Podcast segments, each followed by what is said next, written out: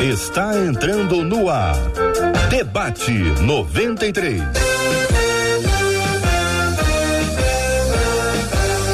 Realização 93 FM. Um oferecimento Pleno News. Notícias de verdade.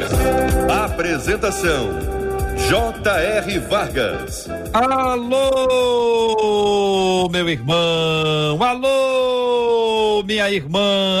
Aqui fala J.R. Vargas. Estamos de volta. Começando aqui mais uma super edição do nosso debate 93 de hoje. Bom dia, Marcela Bastos. Bom dia, J.R. Vargas. Bom dia aos nossos queridos ouvintes. Como é bom estarmos juntos para conhecer mais sobre o nosso Deus. Bom dia para você que nos acompanha pelas ondas do rádio em 93,3 MHz. Bom dia. Bom dia para quem está nos acompanhando pelo aplicativo, o app da 93 FM. Bom dia para quem está acompanhando a gente aí no Spotify, no Deezer, nos agregadores aí de podcast, acompanhando o Debate 93. Bom dia para a turma que nos ouve através do site da 93 FM, rádio 93.com.br acessando o site, você também vai nos ver com imagens, assim como a turma do Facebook. A gente dá aquele tchauzinho, aquele sorriso, Facebook Rádio.93.3 FM e imagens também para a turma do YouTube. Vai lá, 93 FM Gospel. Nós estamos aqui, ó, preparados com um sorriso para te abraçar, para te receber bem hoje no Debate 93. Bom dia para Heloísa, Eliezer, Letícia e Luciana, nossa equipe que trabalha sob a liderança de Marcela Bastos, diretamente dos estúdios da 93 FM, no bairro Imperial de São Cristóvão e de lá para todo o país e o planeta.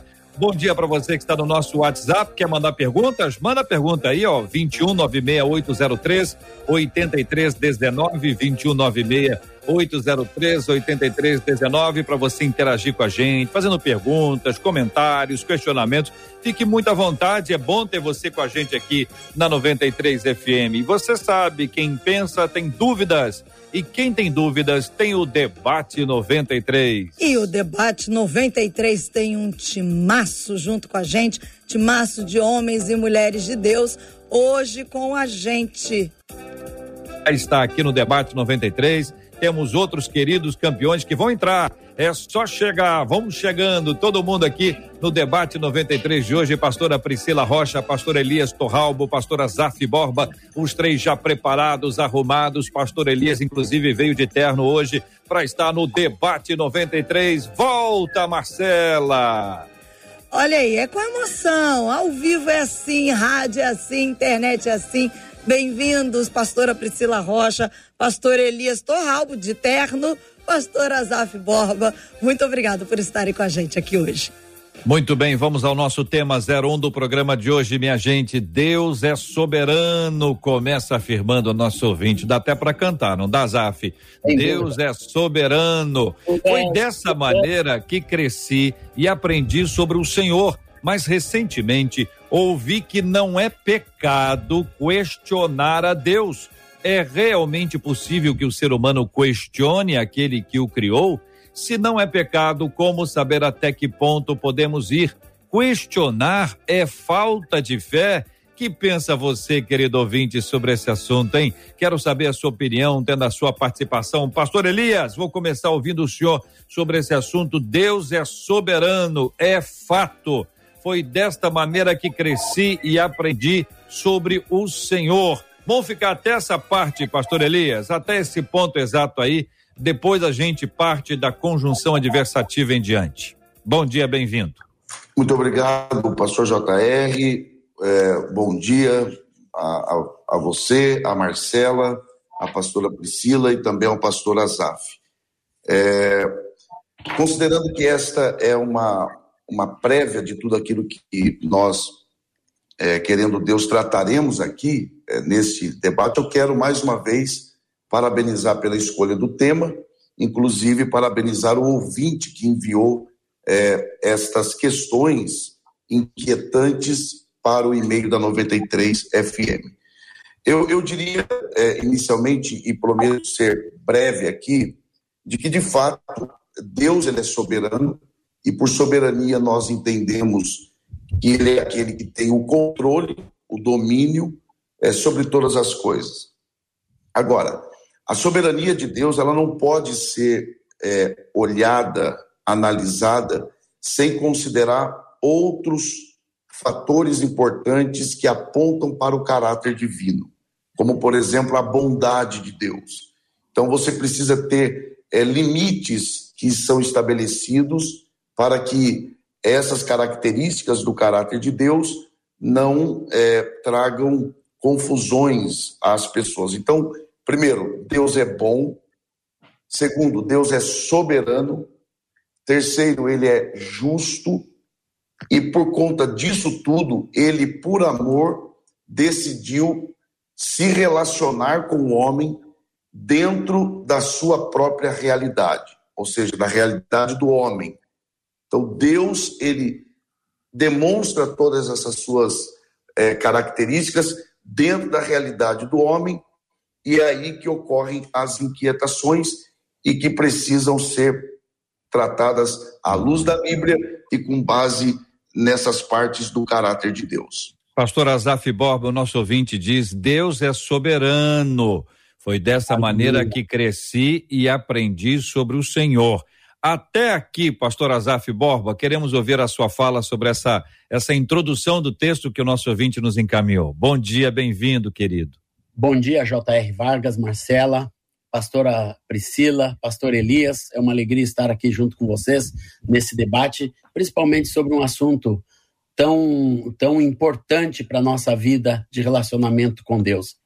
Eu, eu concordo com, com a abordagem do pastor Elias e quero enfatizar que é, Deus deu ao homem livre-arbítrio. Desde o início, quando o homem decidiu pecar, Deus nunca tirou do homem a capacidade de, de pensar e dentro de, do pensar está o questionar.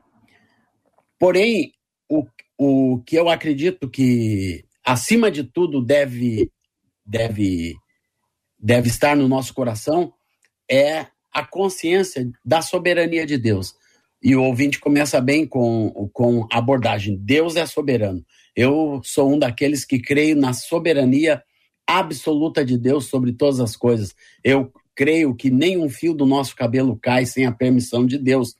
E eu vejo que cada vez mais a, a humanidade, ao distanciar-se de Deus, tem mais questionamentos sobre Deus, sobre o seu caráter, sobre quem Deus é. É hoje, falar para o mundo que Deus é amor parece uma coisa muito, muito difícil, né? Do mundo in, entender só só essa frase, ou que Deus é soberano e então o questionamento que eu acredito que nós podemos ter, que todos nós inclusive podemos ter, crentes ou não, é um questionamento quando ele não é acompanhado de incredulidade. É, você crer na soberania de Deus eu já tive situações na minha vida que eu questionei ao Senhor, mas sem incredulidade. Eu queria ter respostas de Deus, e eu creio que nós temos exemplos na Bíblia de pessoas que perguntaram ao Senhor, porém sem incredulidade. O ouvinte fala, é, é, quando, quando escreveu, se é pecado questionar a Deus. Eu, eu acredito que não seja pecado questionar a Deus quando você, com esse questionamento, não estará descrendo de quem você é e de quem Deus é. Nós precisamos compreender, como Isaías fala, ai daquele que contende com o seu Criador. Isaías 45 fala, né? É, quando o questionamento está contendendo, brigando contra Deus, ele é pecaminoso. Mas quando é um questionamento para você conhecer com mais profundidade a boa, perfeita e agradável vontade de Deus, ele não é pecaminoso. Pastora Priscila Rocha, muito bom dia, seja bem-vinda ao debate 93 de hoje, ouvinte dizendo Deus é soberano. Foi desta maneira que cresci e aprendi sobre o Senhor. Queremos ouvir a sua fala também sobre essa, esse tema inicial. Bom dia, JR, bom dia, pastores, Marcela, sempre um prazer estar aqui com vocês.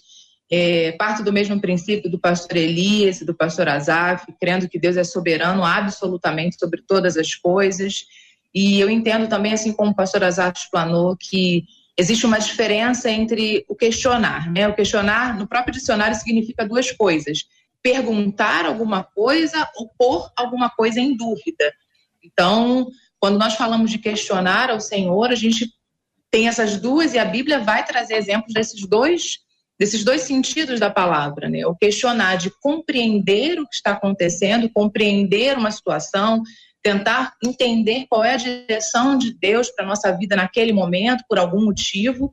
Eu creio que esse questionar é sadio, esse questionar nos aproxima de Deus, faz com que a gente compreenda a direção de Deus para nossa vida, aquilo que Deus quer para a gente num determinado momento, numa situação, ou não, porque Deus é soberano e muitas vezes ele não vai nos responder, mas e tem o questionar de colocar em dúvida, né, o sentido da palavra de pôr, pôr em dúvida, pôr à prova. Esse questionário eu já acredito que não é saudável, porque ele já vai contra a nossa fé. Ele já questiona, como o pastor Azar falou, quem Deus é. é. Ele já coloca em dúvida a soberania, o caráter absoluto de Deus. Então eu acredito que o que ela ouviu, né, como ela diz, que ela cresceu e aprendeu que Deus é soberano, é certíssimo, mas que nós podemos sim, na minha opinião, questionar a Deus nesse primeiro sentido de perguntar e compreender aquilo que Deus tem para nós, mas nunca deixando a nossa fé em dúvida. Não vou questionar os debatedores, mas o assunto do questionamento entra só agora. Mas eu não vou questionar quem já se pronunciou sobre o assunto que o tio explicou direitinho. Depois vamos entrar para falar sobre questionamento. Todavia, não vou questionar isso. A pastora Priscila Rocha já começou a responder esse ponto. Pastor Elias, eu vou para o senhor então.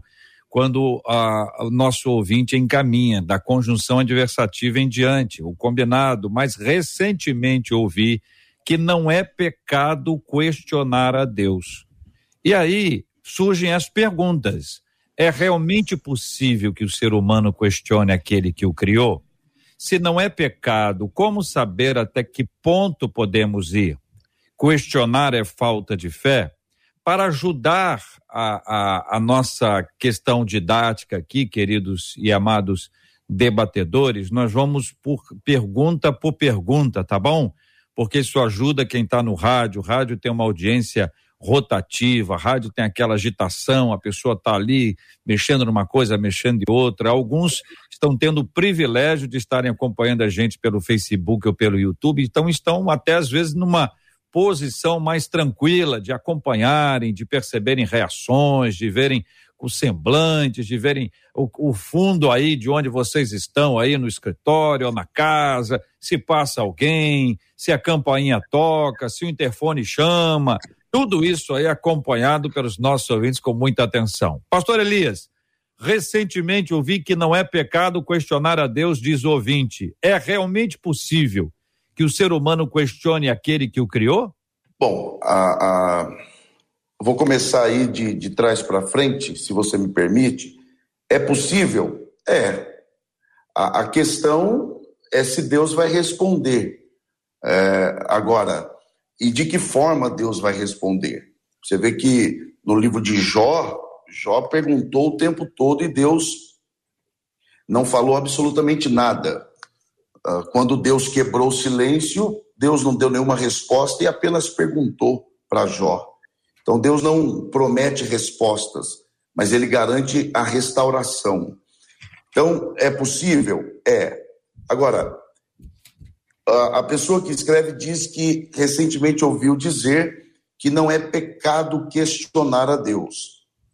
É, eu diria que, que, a meu ver, essa é uma, uma afirmação correta de um ponto de vista e incorreta de um outro ponto de vista. Não há contradição no que eu estou dizendo, porque depende de que tipo de questionamento a pessoa está falando. Então, o pastor Azaf já citou Isaías 45 e 9, é, falando sobre, e o contexto ali é de contenda, alguém que se opõe a Deus, alguém que se coloca como adversário de Deus. Depois você tem, por exemplo, Romanos capítulo 9, do verso 19 ao 21, que também trata sobre isto. Uh, Paulo é, levantando essa questão e dizendo que o homem não pode questionar a Deus, mas ali ele está falando da escolha soberana de Deus. Então, ah, aqui sim não há como questionar. Agora, algum, eu vou levantar algumas questões rápidas aqui. Por questionamento a Deus, nós estamos falando de um questionamento do caráter de Deus, isso seria pecaminoso. Agora, como eu disse na minha primeira fala, é, minha primeira participação, Deus decidiu é, se relacionar com o homem dentro da realidade do homem.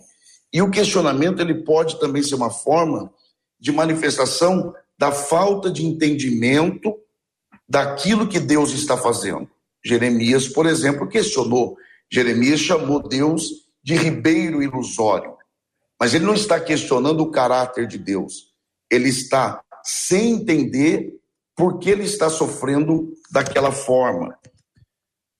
O questionamento é apenas da situação. Há outro tipo de questionamento, como, por exemplo, é, quando a pessoa questiona é, porque ela vê o mal e ela não entende como Deus, sendo bom, permite aquilo, como Abacuque. Seriam os teus olhos tão puros que não conseguem ver a maldade que se pratica na terra? E finalmente, e prometo terminar aqui, o questionamento ele pode ser também fruto de uma confusão da mente em uma adversidade, em um momento difícil. Jesus passou por isso. Ele é, perguntou, Deus meu, Deus meu, por que me desamparaste? Aquilo ali é uma confusão de mente de alguém que está na condição humana. Todavia, não é pecado. Então, é preciso ter esse cuidado de saber a que tipo de questionamento nós estamos nos referindo. Questionar o caráter de Deus, nunca. Agora, no que diz respeito às adversidades, isso é inerente à vida do ser humano. Concordam, queridos? Pastor Azaf Borba, o senhor concorda? Sim, concordo plenamente, meu irmão. Uma boa explanação da nossa pergunta. É, e eu acredito realmente que o homem pode questionar a Deus, assim como Deus pode questionar o homem. Isso faz parte do, do relacionamento entre pessoas que se amam, e principalmente quando hoje nós temos a condição de chamar Deus de Pai. Deus Deus, para cada um de nós, é um pai. E o relacionamento entre pais e filhos, e vocês, creio que todos aqui são pais e mães, você sabe que o filho é cheio de questionamento. E, mas, mas o questionamento de um filho não, não é fruto de um desamor. E ele, por questionar, e eu, e eu tenho um filho universitário de 24 anos, que faz muita pergunta desde que é pequenininho. E os nossos filhos começam a perguntar muito cedo. Você sabe que a criança não é mais aquela criança quando ele faz a sua primeira pergunta, né? Por que, pai? O que, que é isso? Quantos de nós já ouvimos isso? E o nosso relacionamento com Deus, eu acredito que tem essa nuance. Deus permite que o homem lhe questione e Deus tem maior prazer de responder. Eu acredito que cada pergunta nossa, quando ela não é, como o pastor falou, pecaminosa, quando, quando não é confrontando o caráter de Deus, quem Deus verdadeiramente é, é essa pergunta Deus tem o maior prazer em nos responder. Mesmo que ele fique em silêncio por algum tempo, Deus vai responder. E eu vou contar uma experiência dessa pandemia no, em março do ano passado, quando, quando eu voltei de uma turnê no exterior, começou a pandemia imediatamente. E quando a pandemia começou, a minha agenda começou a cair totalmente. Todos os projetos, eu tinha projeto no exterior, na, no Oriente Médio, na Europa, e tudo começou a ser cancelado, cancelado, cancelado. Quando eu vi, a minha agenda estava totalmente livre, sem nenhuma viagem, sem nenhum congresso, até agosto. E eu fui para a presença do Senhor, Deus, fala comigo. Né? comecei a questionar aquilo dentro do meu coração. Eu não estou compreendendo o teu propósito. Tem tantas coisas acontecendo, as igrejas fechadas, é, muitos irmãos desanimados, pessoas com Covid. E, e o Senhor teve o maior prazer em me responder. No outro dia, na minha devocional, eu fui ler Lucas 5 e o Senhor respondeu. Ali estava Jesus uh, no lago de Genezaré e tinham dois barcos parados e os discípulos limpando as redes. E Deus me respondeu com toda clareza: Eu parei o teu barquinho para você limpar as redes.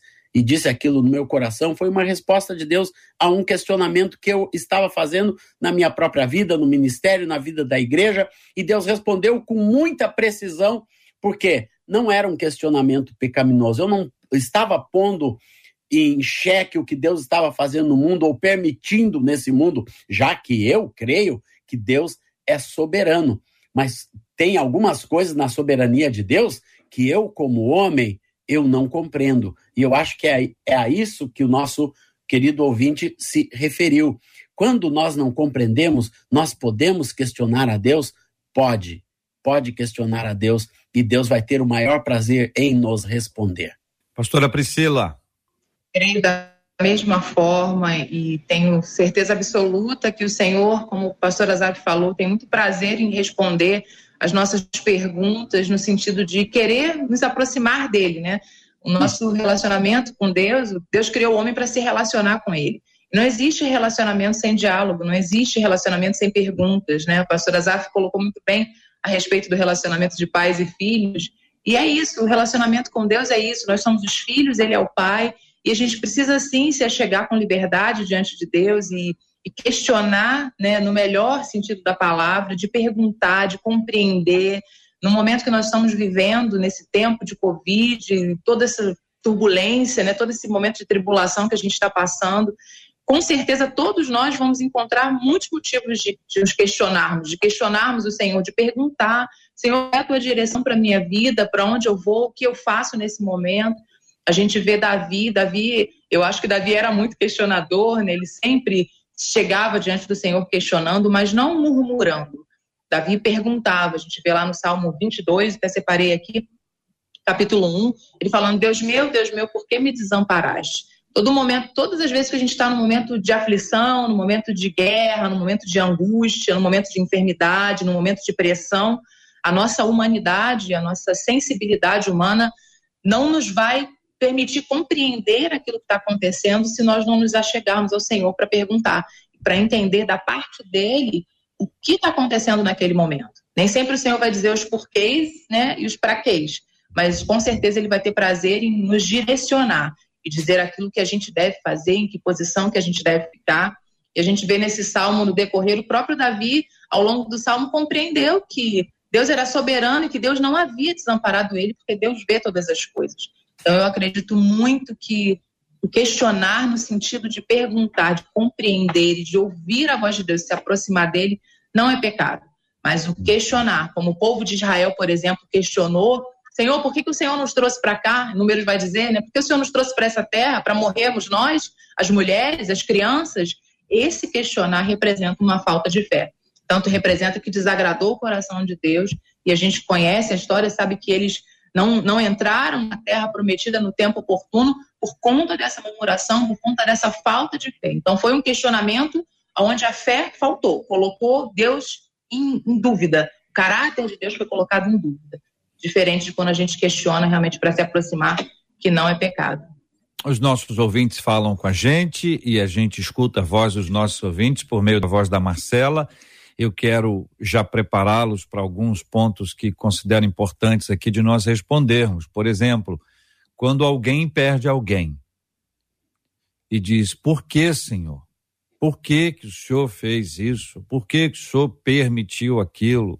Quando alguém está passando por uma prova, como o pastor Azaf trouxe o exemplo dele aqui com relação à agenda, esse tipo de questionamento que envolve a morte, que envolve o fim de um relacionamento, que envolve a perda do emprego, que envolve um momento de dificuldade financeira, uma crise profunda dentro de casa. Essas coisas, quando elas acontecem e a pessoa diz: Por que, senhor? Por que, que o senhor fez isso? Ou então diz assim: Não está certo o que o senhor fez. Eu trago isso antecipadamente para deixar que vocês pensem e que vocês respondam para a gente já já, aqui no debate 93 de hoje. Marcela. Uma das nossas ouvintes disse assim: a gente questiona assim. Eu acredito que seja algo do ser humano. Eu passei pelo pior momento da minha vida depois do parto. Eu quase morri. Tive que ficar internada, longe do meu bebê por, do meu bebê por seis dias. Eu questionei a Deus. Confesso a vocês que até hoje questiono. Porém, ao invés de me revoltar, procurei e procuro à luz da Bíblia entender qual a vontade de Deus para minha vida e por que ele me permitiu passar por esse vale. Um outro ouvinte diz assim: quem nunca perguntou ao Senhor o porquê? Não acredito que seja falta de fé ou, de incre... ou, ou seja incredulidade. É apenas falta de entendimento sobre o que Deus está fazendo ou operando naquele momento em nossas vidas, diz esse ouvinte. Muito obrigado aos nossos ouvintes. Quero pedir que vocês continuem apresentando as suas opiniões e abrindo aqui os canais de comunicação da 93 FM, seja o nosso WhatsApp, que é o 21 96803 8319 96803 8319 DDD 21 ou no chat do Facebook ou no chat do YouTube, onde estamos com as nossas transmissões acontecendo ao vivo, com áudio e vídeo para você nos acompanhar e contar, quem sabe, experiências em que você se sentiu questionando a Deus e mudou em seguida, ou questionamentos que você tem feito a Deus quem é que nunca ouviu durante esse tempo o seguinte questionamento, pastora Priscila, pastor Elias, pastor Azaf Borba? Por que é que Deus está permitindo essa pandemia? Vou juntar esta com aquelas já compartilhadas. Eu quero ouvir a fala de vocês, começando com quem, hein? Com quem? Quem quer iniciar? Priscila. Muito nossa, bem, foi boa, nossa, boa indicação. Nossa dama debatedora. Pastor Sobrou para a menina da mesa. Né? a gente. Eu acho que para responder essa pergunta, a gente precisa voltar no princípio da soberania de Deus. A Bíblia vai dizer em Romanos que os planos de Deus são insondáveis. A forma de Deus trabalhar, ela é invisível ao ser humano. Um bebê ele é gerado no ventre de uma mulher e ele vai nascendo e tudo vai se formando e a gente não consegue ver mas no final a gente vê o resultado perfeito da criação, mesmo acontecendo fora dos nossos olhos. Né? Hoje a gente consegue ver com a tecnologia, em alguns momentos da, de uma gestação, o bebê se formando, mas de um modo geral a gente não consegue acompanhar e dia a dia Deus vai acrescentando algo naquela formação. Então eu acredito que quando nós estamos vivendo um determinado momento da nossa vida, e durante toda a nossa vida, Deus vai nos acrescentando muitas coisas em todo o tempo, coisas que a gente não vai conseguir enxergar a todo momento. E aí entra, a gente volta a falar sobre a soberania absoluta de Deus. Tem momentos que a gente não vai conseguir enxergar, que a gente não vai conseguir ver, que a gente não vai conseguir compreender, que são os momentos que a gente passa por perdas, por morte, por momentos muito difíceis, e que assim como Jó, Deus não vai responder, mas no final a gente vai ver o resultado, assim como é o resultado da gestação. No final a gente vê que Deus não parou de trabalhar em nenhum momento, mesmo nos momentos que os nossos olhos não estavam vendo. Então, crer na soberania absoluta de Deus é o princípio, é a base, é a chave da nossa fé, da nossa vida com Deus. E aí a gente não vai se perder nos questionamentos, a gente vai entender o limite de questionar e de perguntar a Deus, porque a base da nossa vida com Deus é a confiança, é acreditar que ainda que a gente não veja, ele está fazendo, ele está trabalhando, que todas as coisas sempre vão cooperar para o bem daqueles que amam a Deus. Meninos. Pode ir, pastor Elias. Essa é a voz da sabedoria, né? É. Bom, é, o problema do mal, né? E aí não tem como fugir. É, é eu, eu sou um admirador do JR porque, dentre outras coisas, ele tem uma capacidade de levantar os pontos dentro do assunto tratado e, e diante dessas colocações feitas pelo nosso pastor J.R. Vargas, volta àquele problema, o velho problema da teodiceia, que é o problema do mal. Como você avaliar o problema do mal à luz de Deus? Bom, algumas coisas precisam ficar claras. Primeiro, é, eu não posso negar a realidade do mal. Naturalmente que Deus é soberano e nós estamos defendendo isso aqui desde o início. Mas essa afirmativa, Deus é soberano e sabe o que faz, muitas vezes pode ser usada como uma espécie de fuga e não simplesmente como uma maneira de demonstração de fé. Então é preciso ter muito cuidado, porque a perda de um bebê, por exemplo, ela tem que ser encarada, ela tem que, que ser enfrentada. Eu não posso negar isso é, em detrimento. Eu não posso dizer que Deus é soberano em detrimento de um problema tão grave como esse. Eu tenho que encarar. E como que eu encaro isso? Eu não posso negar a minha humanidade, as minhas limitações.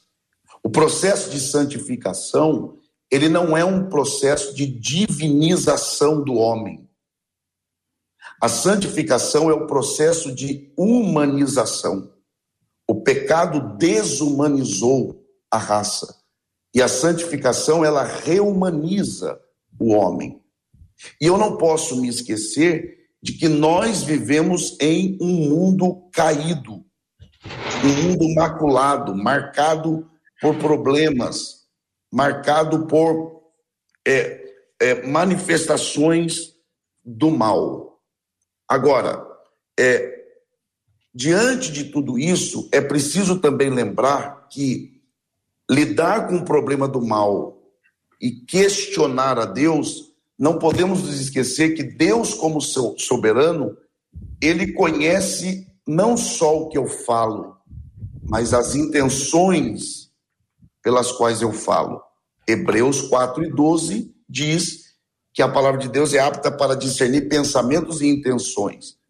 Então, Deus que conhece todas as coisas, ele não só sabe o que eu estou perguntando, mas o porquê se aquilo ali é uma dúvida sobre o caráter dele ou é uma dúvida da minha dor, que sai da minha alma, por não entender. E é preciso sabermos também, eu encerro aqui, eu prometo, que há uma diferença entre murmuração e sinceridade. Deus destruiu, com exceção de Josué e Caleb, uma geração inteira no deserto por causa da murmuração mas não destruiu Jeremias, que chamou Deus de ribeiro ilusório. Qual é a diferença? É que Israel murmurou, Jeremias foi sincero. Agora, qual é a diferença do murmurador para o sincero? O murmurador fala a outros, enquanto o sincero fala diretamente a Deus. Deus prefere uma reclamação sincera do que uma adoração falsa. Então Deus conhece as intenções do coração. E se a minha dor é a razão do meu questionamento, Deus, por certo, entenderá e a seu tempo ele há de curar essa dor. Aleluia. Bem, meus irmãos, é, é, a pastora Priscila já citou Romanos 8, 28. Sabemos, pois, que todas as coisas cooperam para o bem daqueles que amam a Deus, que são chamados segundo o seu propósito. O mundo não sabe isso. As pessoas não sabem isso. E muitos crentes não conhecem isso com profundidade e não vivem esta verdade. Esse entendimento profundo de que Deus está no controle de todas as coisas, das coisas boas, das coisas más, das mortes. A gente vê a história da igreja, ela é cheia. Você pega Hebreus 10, é, a partir do versículo 32, onde o escritor de Hebreus fala para os hebreus o quanto eles sofreram, perderam tudo, foram mortos, foram queimados vivos e assim por diante. Fala da tribulação que a igreja passou já no primeiro século. Apóstolos foram cortados. Então, a morte e o sofrimento é uma coisa que acompanha a raça humana desde o início. Por quê? Porque o homem é cheio de pecado e o mal está aí à nossa porta. Então, quando o mal se apresenta, é difícil para nós, como pessoas e também como crentes e servos do Senhor e discípulos de Jesus, é, compreendermos o que está acontecendo. Alguns anos atrás, e desculpa com, com, contar uma experiência própria novamente, mas é, é o que eu tenho para ilustrar. Eu estava ministrando em Cuba é, já dentro do meu projeto missionário de ir para as nações, de cantar louvores, de levantar adoração pelo mundo afora, estava ali num auge ministerial na ilha de Cuba, na ilha de Havana, gravando alguns discos de adoração em Cuba, quando eu recebi uma notícia de que minha esposa grávida de oito meses, foi assaltada na porta da nossa casa e, como fruto desse assalto, levou um tiro de 38 no seu corpo, estava numa UTI entre a vida e a morte, lutando pela vida dela, lutando pela vida de nosso filho. E, e eu fiquei naquele hotel quando recebi aquela notícia em Havana, não apenas perguntando Deus, eu já, eu já perguntava, Deus, o que vai acontecer comigo? O que vai acontecer com o meu ministério? O que vai acontecer com a minha casa? Depois disso, era uma obra de destruição que eu não estava compreendendo nada, absolutamente nada. Sabe o que me sustentou, irmãos? Foi o conhecimento de que Deus é soberano. Eu fui aquietando meu coração, prostrado na presença do Senhor, com a ajuda de dois irmãos que me ampararam, e foi dizendo: Deus, tu és soberano, tu estás no controle. Eu sei que todas as coisas cooperam para o bem daqueles que te amam, que são chamados segundo o seu propósito. Fui falando isso e proclamando isso, irmãos foi uma das maiores provas da minha vida e dos meus maiores questionamentos, porque lá no fundo do coração você perguntava: Deus, eu estou na missão, eu estou na frente de trabalho, eu estou na produção de louvor e adoração, né, tentando justificar que eu não era merecedor daquilo que estava acontecendo. E muitas vezes o que está no nosso coração é, é isso. Deus, eu, eu fiz tudo certinho e meu pai morreu de Covid, e aqui a minha avó morreu, meu pastor morreu já nessa pandemia, tudo, mas eu não merecia isso, Deus. Então, esses questionamentos, eles são firmes no nosso coração, até que, como o meu xará Azaf, lá no Salmo 73, ele responde, mas eu me acheguei aos teus altares.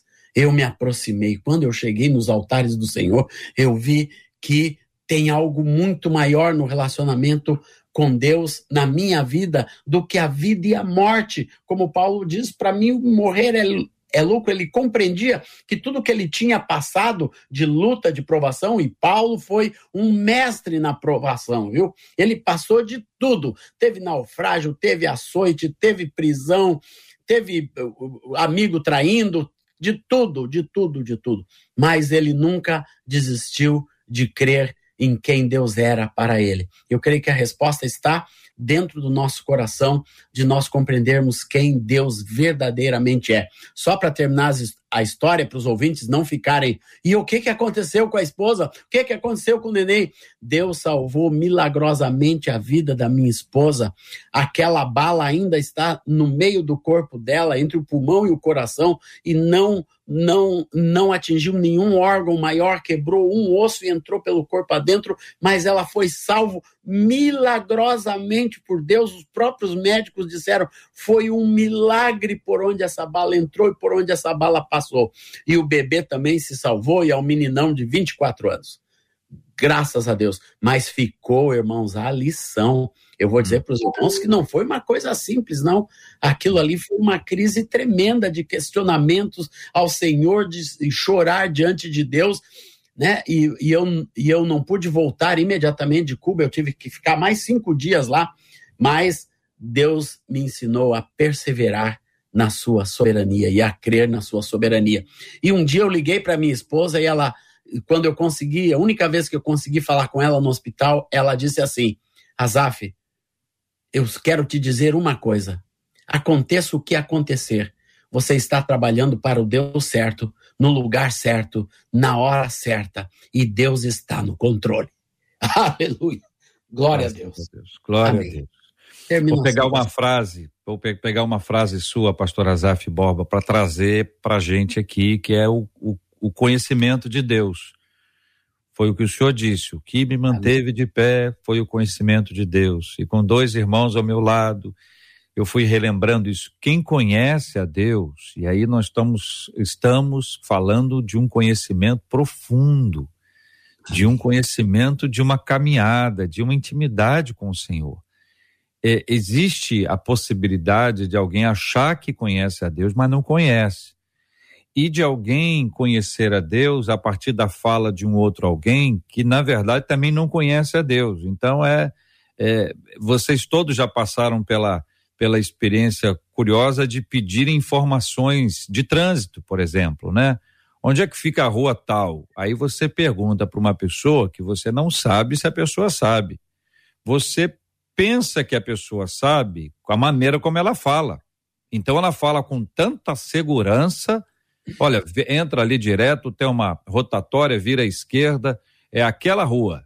É aquela, a pessoa fala com tanta firmeza que você diz, não, com certeza é aquela rua, não tenha dúvida. Só que ela pode estar tá falando de um jeito, mas não sabendo absolutamente nada, pode estar achando que sabe ou mesmo fazendo de propósito para colocar a gente numa rua perigosa e complexa. Então a gente pode estar sendo ouvido agora por gente que ouviu falar de Deus, que conheceu de Deus a partir de alguém que não conheceu a Deus. Então o que esta pessoa sabe de Deus é fruto de alguém que não conhece a Deus, é um endereço errado. É experiência errada, não tem fundamento, não conhece a Deus, então aí questiona por que, que o senhor não fez isso, por que, que o senhor não fez aquilo, ou por que, que o senhor fez isso, por que, que o senhor fez aquilo, por que, que o senhor não me deu aquilo que eu queria, por que, que o senhor não, não, não me atendeu, me disseram que não haveria dor nem sofrimento, me disseram que haveria cura imediata, ela não houve, me disseram que eu arrumaria emprego imediatamente, o emprego não veio, me disseram que eu teria uma vida próspera financeiramente, não aconteceu. Me disseram que meu esposo, que a esposa, voltaria para casa e não voltou. Me disseram que o meu filho, minha filha, nunca se desviaria, mas eles se desviaram. E aí a gente tem uma série de pessoas, queridos, que vivem esta realidade e que com sinceridade, a melhor parte para mim é essa, é sinceridade para ouvir também agora respostas sinceras e amorosas da parte dos nossos debatedores. Vou pedir a, a vocês, com toda a sinceridade e com todo o amor, pudessem trazer uma palavra para esses, esses ouvintes que constroem com a gente o debate e apresentam com franqueza e sinceridade esses questionamentos aqui para nós. Com vocês, debatedores. Pastor Elias, senhor pode começar a, a, a nos ajudar a responder, por favor, pastor? Com certeza. É... Na verdade, quando afirmamos que Deus é soberano, estamos dizendo também que ele é autônomo, ele é livre. Né? É... E essa soberania, ela é fundamentada em outras partes do caráter de Deus. É, e Deus ele é tão soberano que ele tem inclusive o direito de dizer não para nós. Tá? E este não ele reflete, dentre outras coisas, como o amor de Deus, o cuidado de Deus, reflete também a fidelidade de Deus. E eu digo por que a fidelidade. É, quando ah, em Lamentações fala-nos sobre a, as misericórdias do Senhor, que são novas a cada manhã, diz que ela está firmada na grande fidelidade de Deus. E esta, por que, que Deus é fiel? O texto bíblico diz que ele é tão fiel que, ainda que sejamos infiéis, ele todavia permanece fiel, porque não pode negar-se a si mesmo. Então, as suas misericórdias estão fundamentadas na sua fidelidade, e a sua fidelidade, ela não é abalada porque está firmada no próprio caráter de Deus. Por que eu estou levantando isso? Porque Deus é fiel. Porque Deus não falha. Porque, na verdade, é, para nós existe o ontem, o hoje e o amanhã. Para Deus, não. Embora ele se relacione conosco dentro do tempo, mas ele está fora do tempo. Então, quando ele faz uma promessa a alguém, para ele é como se aquilo ali já existisse. Então, ele vai submeter ao tempo e vai nos moldando, vai nos preparando. E nesse preparo existe aí o não, existe também o silêncio. Então, eu quero dizer aos ouvintes agora que porventura estejam passando por momentos como este. Eu tenho meditado nisso desde ontem. Um carvalho, ele leva cerca de 100 anos para existir de forma madura. Uma boboreira, em média de seis meses. Então, para um carvalho, Deus estabelece o tempo de 100 anos. Para uma boboreira, seis meses. Se no processo há demora a seu ver, possivelmente é que Deus está fazendo de você um carvalho, uma árvore forte, uma árvore que durará muito tempo. Então, creia na fidelidade de Deus, descanse no amor de Deus. Quando questionar, questione com sinceridade, pedindo a Deus que se mostre a você, se revele a você, e ele terá o prazer, e com certeza ele assim o fará. Mas ele é fiel, bondoso e soberano. Pastora Priscila. Obrigada por ter feito essa pergunta, JR, ter levado para esse lado, porque isso me chamou muita atenção no e-mail da nossa ouvinte, quando ela diz que ela cresceu e aprendeu sobre o Senhor, e depois ela usa de novo essa expressão de eu ouvi dizer.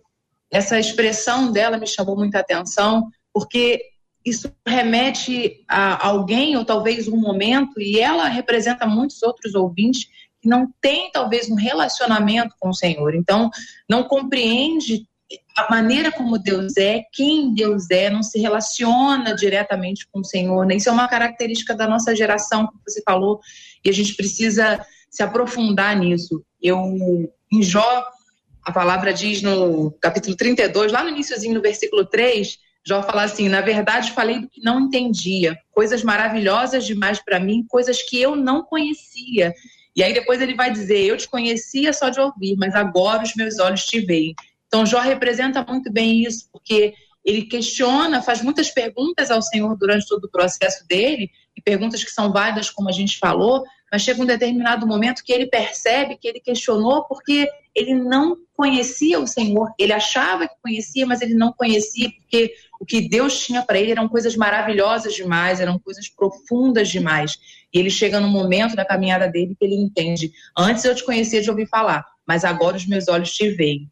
E às vezes nós vamos caminhando com o Senhor, assim como Jó, e achamos que conhecemos, né? Quantos de nós, quantos momentos da nossa vida nós achamos que conhecemos muito o Senhor, que nos relacionamos muito com Ele, mas quando a gente passa por um momento de angústia, de dificuldade, de tribulação, e aí a gente é provado naquilo que nós dizemos e falamos, como o pastor Azaf contou essa experiência maravilhosa, e ele ali viu que ele conhecia o Senhor. Ele trouxe à memória aquilo que podia dar esperança para ele, que era o conhecimento que ele tinha de Deus. E não um conhecimento teológico, não era um conhecimento superficial, era um conhecimento profundo, um conhecimento de relacionamento, de intimidade, de comunhão, o que fez com que ele se lançasse em confiança, assim como Jó. Então passou a ver o Senhor, passou para um outro nível. E se tem algo que eu quero deixar para os ouvintes nessa manhã, passe para outro nível. Mergulha fundo no Senhor, mergulha na comunhão, nas devocionais, na oração, na leitura da palavra, porque é essa comunhão, é essa intimidade, é essa afinidade, é essa aliança com o nosso Pai, esse relacionamento de pai e filho, que vai fazer que quando o dia mal chegar, quando o dia mal chegar, como o pastor Elias falou, que vai chegar para todos nós, a Bíblia fala sobre isso, a gente esteja firmado, a gente seja como um carvalho, uma árvore forte, uma árvore estruturada, que não vai murmurar, que não vai questionar o Senhor de forma negativa, mas que vai confiar na direção de Deus para as nossas vidas e deixar que o Senhor conduza as nossas vidas de uma maneira soberana e que Ele faça a vontade dele. Como diz a palavra, é boa, é perfeita e é agradável e a gente precisa confiar nessa vontade de Deus para nós. Amém. Azaf, querido. Glória a Deus. É, o pastor Elias disse que quando a gente conhece a Deus, a gente sabe que de vez em quando Deus vai dizer não e, e às vezes Deus vai ficar em silêncio. Mas Jeremias 3, que já foi citado aqui por ambos meus companheiros de debate, começa dizendo: Eu sou homem que viu aflição pela vara e furor de Deus. Quando a gente conhece a Deus, a gente sabe que Deus também tem vara, tem furor. E tem um princípio da palavra que, que é semear e colher. Muitas das nossas aflições são semeaduras, são frutos de semeadura, porque o que o homem escolhe é o semear, mas quem dá a colheita é Deus. O que vai nascer de cada semeadura, quem faz com que essa semeadura seja boa ou seja ruim, é Deus. que faz com que tudo aquilo que o homem plantar, ele vai colher.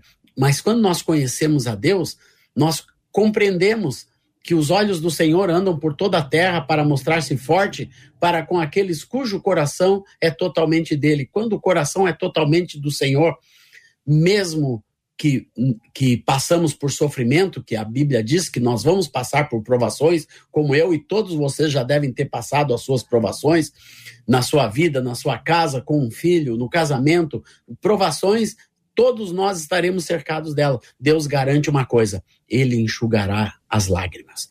Deus permite o nosso choro, mas Ele, um, quando o coração é totalmente dele, Deus vai enxugar as lágrimas, Deus vai curar a ferida. De, foi Deus que permitiu a ferida, mas Ele mesmo a sarará, diz a palavra do Senhor. Então, é, quando nós compreendemos isso, eu tenho certeza que nós compreenderemos a soberania de Deus de uma outra forma, por um outro prisma, de alguém que sabe o que está fazendo, tanto com a bênção quanto com o sofrimento de cada pessoa. Deus, naquela experiência que eu contei, em tantas outras que o meu ministério já passou, de provação em todas as áreas, é, Deus sempre foi presente. E eu, olhando para trás hoje, eu vejo a marca de Deus em cada uma delas, não só do livramento, mas mesmo as coisas que deram erradas, Deus estava naquilo, Deus estava. Eu hoje vejo, se aquilo não tivesse acontecido, se aquilo não tivesse acontecido, eu não seria a pessoa que eu sou hoje, não estaria fazendo o que eu estou fazendo hoje. Então, quando nós cremos nesses olhos de Deus que andam por toda a terra, segundo a Crônicas 16, 9 fala isso, é, nós começamos a entender que os olhos do Senhor passam e vai se mostrar forte para com aqueles cujo coração pertence inteiramente a Ele. Então, a chave do nosso debate, eu creio que é essa: nós voltarmos o nosso coração para Deus, inclusive com os nossos questionamentos, voltarmos inteiramente para Deus. Se você está nos ouvindo e você tem questionamentos, volte esses questionamentos para Deus. Eu tenho certeza que Deus responderá com uma nova perspectiva de fé e de esperança no seu coração, porque nós estamos aqui nesse debate 93, trazendo à memória o que pode dar esperança. Louvado seja o nome do nosso Deus e Pai. Vou pedir carinhosamente ao pastor Azaf que escolha uma das suas canções que estão conectadas a esse tema, para nós adorarmos a Deus já já em seguida a nossa oração, agradecendo Marcelo. Um violão aqui? Pode ser, fique à vontade. Ou a capela, fique à vontade. Não, vou pegar o violão. Marcela. Olha, nós queremos agradecer a Deus pela vida de cada um de vocês, nossos debatedores. Vou ler alguns, algumas mensagens que nós recebemos. Pastora Priscila, uma das nossas ouvintes, disse assim: Esse debate veio de encontro ao meu coração estou passando por uma situação que ainda não compreendo, tenho conversado com Deus nas minhas orações, mas hoje Ele tem me mostrado que Ele me ama, que Ele é eterno, que o caráter dele não muda e eu não vou murmurar, irei adorar. Obrigada, viu, pastora Priscila, por fazer parte desse debate 93 de hoje, abençoando tantas vidas. Amém. Suas palavras finais.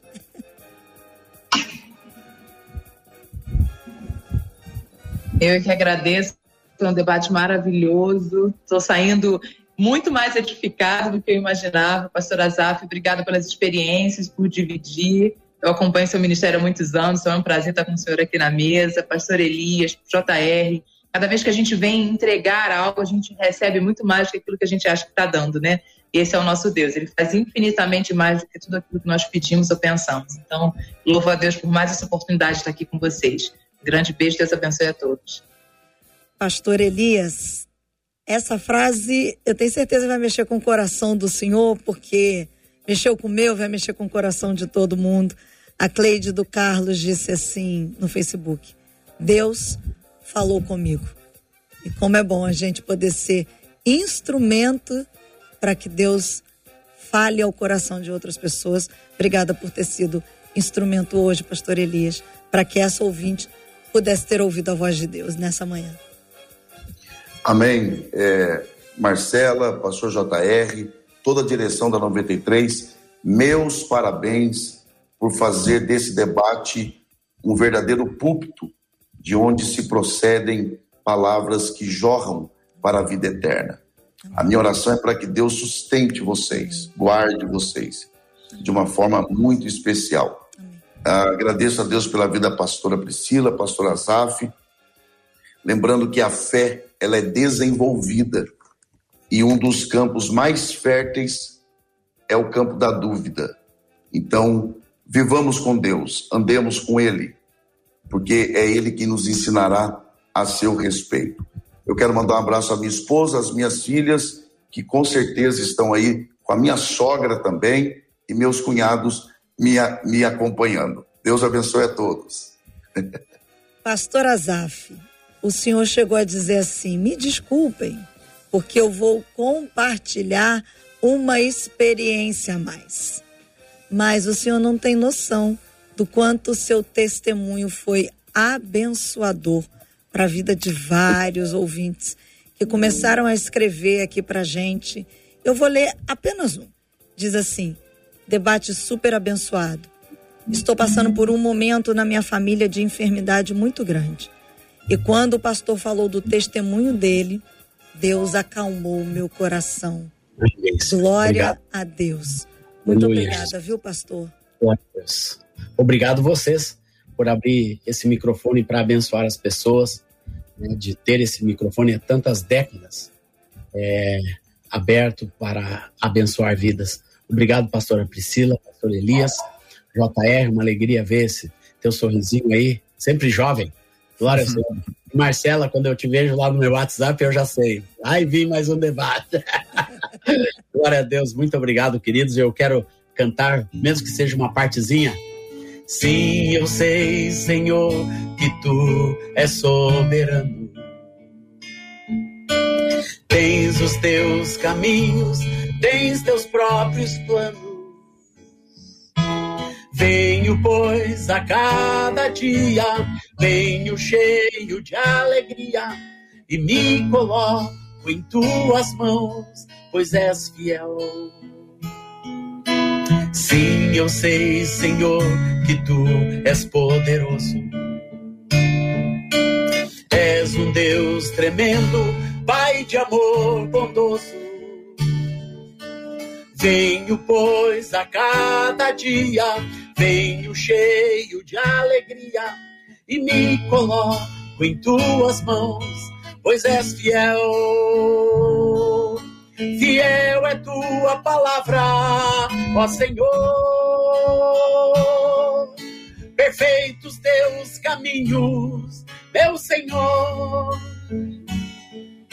Pois sem quem tenho crido, também sei que és poderoso para fazer infinitamente mais. Para fazer infinitamente mais do que tudo que pedimos, infinitamente mais do que tudo que sentimos, infinitamente mais do que tudo que pensamos, infinitamente mais do que tudo que nós cremos, infinitamente mais. Fiel é tua palavra, ó Senhor. Perfeitos teus caminhos, meu Senhor.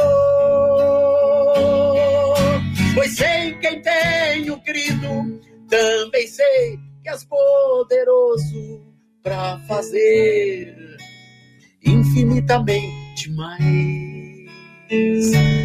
Para fazer infinitamente mais. Infinitamente mais.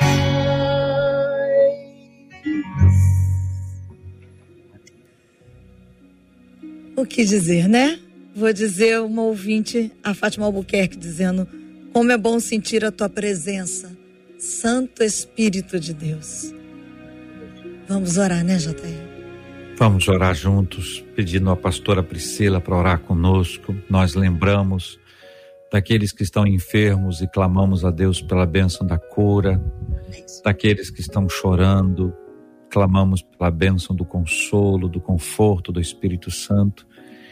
O que Deus está fazendo hoje no seu coração ouvinte é obra da soberania dele, que resolveu fazer isso por você e em sua vida.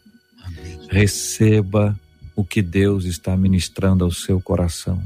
Foi para você que Deus estabeleceu todas essas coisas, fez essa bendita conspiração celestial para que você fosse alcançada, alcançado por essa palavra nesse dia, palavra falada e palavra cantada.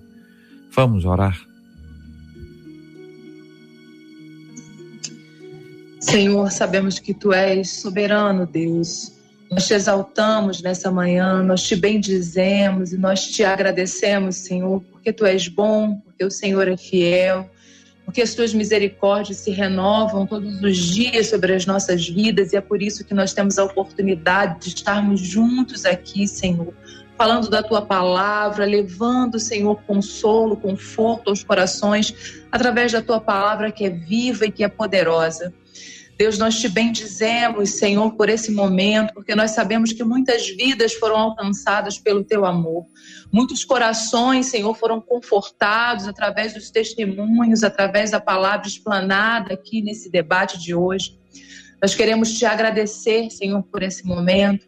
Te pedir, ó Deus, que tu possa abrir e tocar nos corações, destapar os ouvidos, Senhor, e os olhos dos teus filhos que nos ouvem nessa manhã para que a tua palavra penetre, Senhor, nos corações e gere frutos, Senhor, frutos dignos de arrependimento, como diz a tua palavra. Nós te agradecemos, Senhor, por essa manhã. Te pedimos, Senhor, que tu toque nos corações que estão, Senhor, entristecidos hoje aqueles que estão ouvindo, Senhor, nessa manhã, que talvez não, estão, não estejam entendendo, Senhor, as situações que estão passando nas suas vidas. Senhor, quantos perderam seus entes queridos, Senhor, quantos enfermos. Pai, em nome de Jesus, nós te pedimos nessa manhã, Deus, traz resposta aos corações segundo a tua vontade. Nos faz entender que a tua vontade ela é boa, ela é perfeita e ela é agradável. E nos ensina, Senhor, a confiar cada vez mais em Ti sabendo que tu és soberano, como nós falamos aqui. Conforta o teu povo, Senhor, e nos dá um dia abençoado. Nós te louvamos pela vida do JR, pela vida da Marcela, pela vida do pastor Elias, pela vida do pastor Azar. Abençoa, Senhor, cada casa aqui representada. No nome santo e poderoso de Jesus, Senhor. Amém. Amém. Deus te abençoe. Você acabou de ouvir Debate 93.